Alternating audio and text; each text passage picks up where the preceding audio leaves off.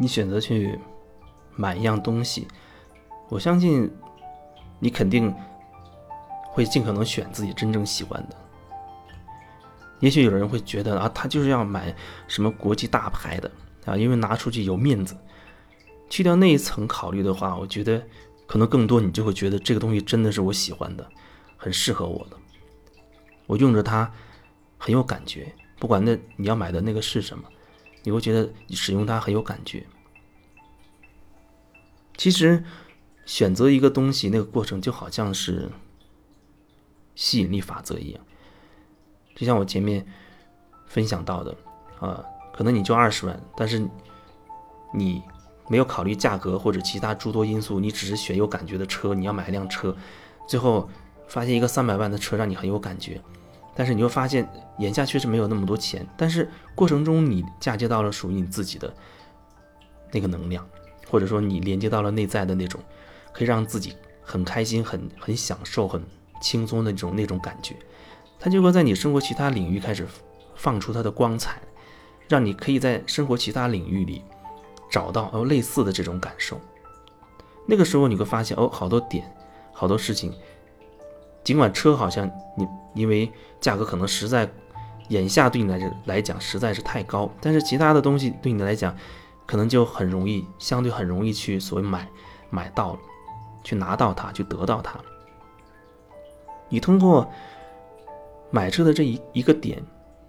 连接到了那种感觉，就好像。你打开了一扇门一样，那门外所有跟这个点呼应的东西都会来到你面前，那无非是你什么时候会遇到什么。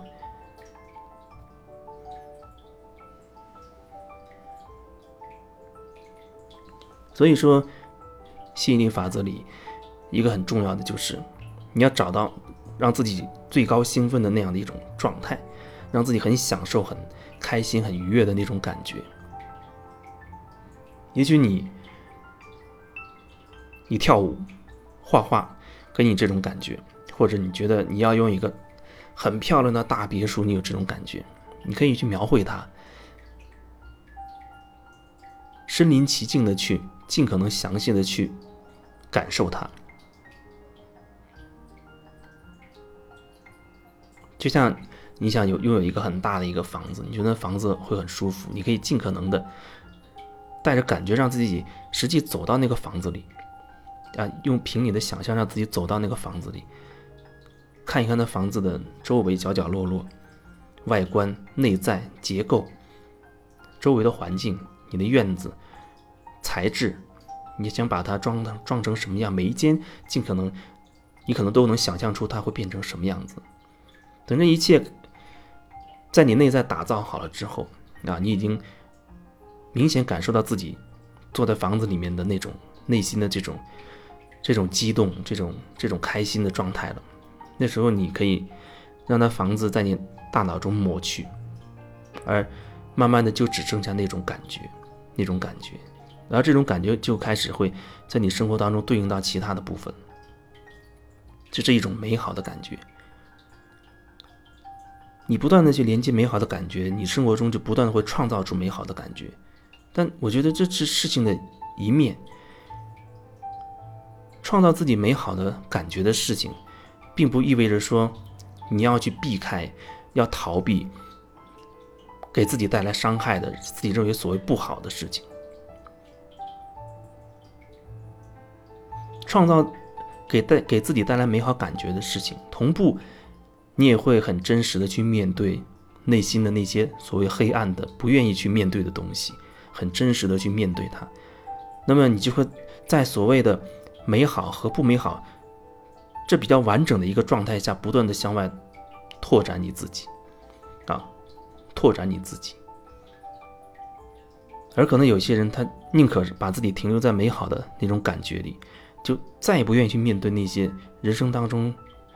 所谓低迷的、不光彩的、黑暗的那一面，啊，就让自己停留在那个状态里。你可能躲到深山老林里比较容易。找到那种美好的状态，因为没有人世间的东西来打扰你，因为人世间的事情就像镜子一样，无论你愿不愿意，你只要进入到所谓的红尘之中，你就会涉及到要跟一些人发生一些关联，你可能就会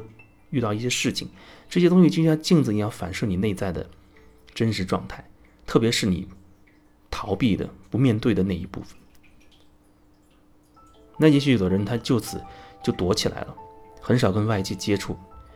让自己停留在一个所谓很高修为的状态，但是那只是我觉得那只是一部分，另一部分呢？